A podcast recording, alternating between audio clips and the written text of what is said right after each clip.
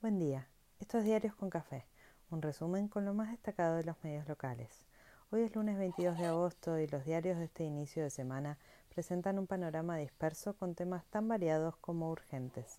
La pelea judicial sube el volumen y hace evidente una politización que tiene historia y se disputa futuro. Massa nombró a su vice disculpado y con una agenda envenenada. Se discute todo y se pulsea cada paso salarios, precios dólar, reservas, gasto y un poco más también. Completa el deporte y las infancias felices, al menos ayer. Con las tapas de ayer anticipando condenas, prohibiciones y proyecciones judiciales contra CFK y posiblemente Máximo como frutilla del postre, salieron intendentes, diputados y senadores a defender a la vicepresidenta y alertar sobre la avanzada hacia la proscripción como sucedió con Perón, con Evo y con Lula. Clarín lo vuelve a presentar como siempre. La pobre justicia padece el ataque político, siempre K. El fiscal Luciani anticipa que hoy tendrá nuevo show con cierre de temporada, y Stornelli no podía ahorrarse el comentario y pidió seguridad para el fiscal por las represalias. Qué gente adorable. Después de dos semanas de idas y vueltas, Massa confirmó que su vice será Gabriel Rubinstein. El flamante funcionario agradeció en sus redes la apertura del gobierno por la designación, pese a sus comentarios agraviantes que no debió haber hecho, reconoció. Algunos lo presentan como el ajustador que podría llevarse la marca más desagradable de los tiempos venideros. Otros lo miden como la debilidad o pragmatismo de CFK y Clarín destaca que tuvo que pedir perdón para asumir cada cual su lectura acorde. Los opositores se burlan y lo atacan, cuando no. Los editoriales vuelven a medir la cercanía y las grandes necesidades entre Massa y CFK. Clarín se entusiasma con la avanzada opositora en el Senado y ámbito calcula los desdoblamientos electorales de los gobernadores. Clarín publica encuesta que confirma la polarización extrema con ventaja opositora en cada espacio ganan sus fundadores, CFK y Macri. En el plano de la gestión concreta se espera una semana de definiciones, o al menos de mucha reunión decisiva.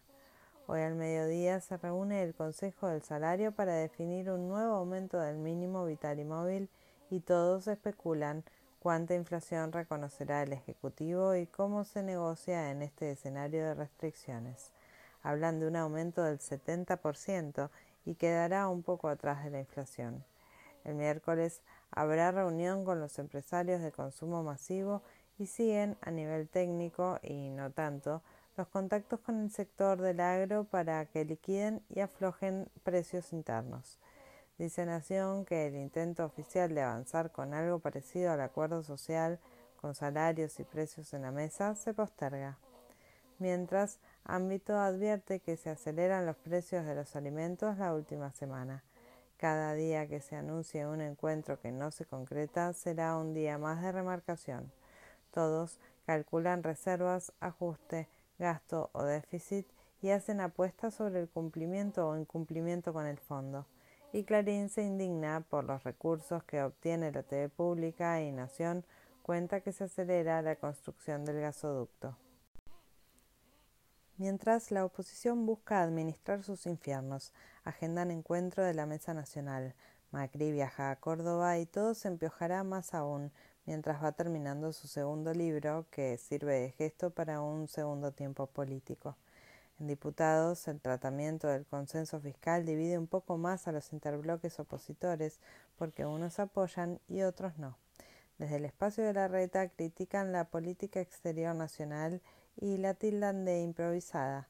Desde la cornisa de Majul denunciaron que una de las casas que mostró en sus fotos ampliada Malena Galmarini en las conferencias de prensa de la semana pasada era de la familia Macri y la dirigencia opositora denuncia mensaje mafioso.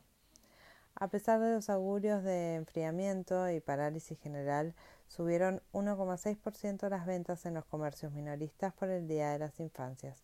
El gobierno celebra el nivel de exportaciones, mientras la aduana fortalece los controles en los puertos y lo cuenta. Sigue la restricción de los colectivos en el AMBA y habrá frecuencia reducida durante el lunes, al igual que ocurrió todo el fin de semana.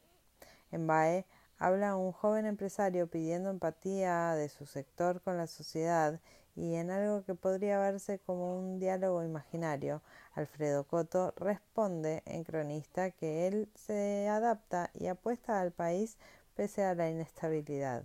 Gracias, Alfredo, por tanto. Como contracara, aparece Batistuta embargado en varios millones por no pagar el aporte extraordinario a las grandes fortunas.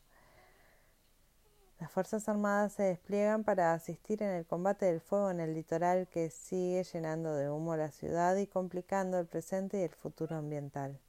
En un accidente de autos murió Mónica Snopek, cuñada de Gerardo Morales y hermana del senador oficialista. Los casos del COVID cayeron más de un 20% en la última semana y va quedando atrás.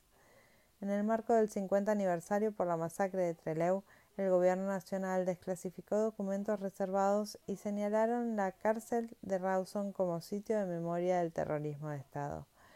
Siguen apareciendo datos truculentos vinculados a las prácticas de la secta de Villa Crespo con explotación sexual y trata de personas. En el mundo, a seis meses del inicio de los ataques de Rusia a Ucrania y la crisis global, nadie arriesga un desenlace.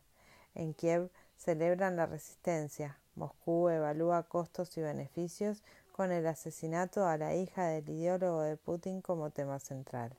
¿Y el resto del mundo? Hace malabares. El euro volvió a caer por debajo del dólar ante los temores de una crisis energética en Europa. Lula ajusta su discurso para recuperar la ventaja contundente sobre Bolsonaro. Completa el fútbol. El rojo sigue sin encontrar fútbol ni triunfos. River le ganó cómodo a Barraca Central en el Monumental y Boca se quedó con los tres puntos con un gol sobre el final. Esta noche Racing y San Lorenzo definirán puntos en el encuentro más convocante. El PSG fue un festival de goles y fútbol de la mano de un Messi encantador. Que arranque el Mundial ya. Así toca comenzar una nueva semana que no sea leve. Parece que la semana ayudará con el clima y aún sin la primavera oficializada podríamos ir apagando las estufas. Agradecen los bolsillos.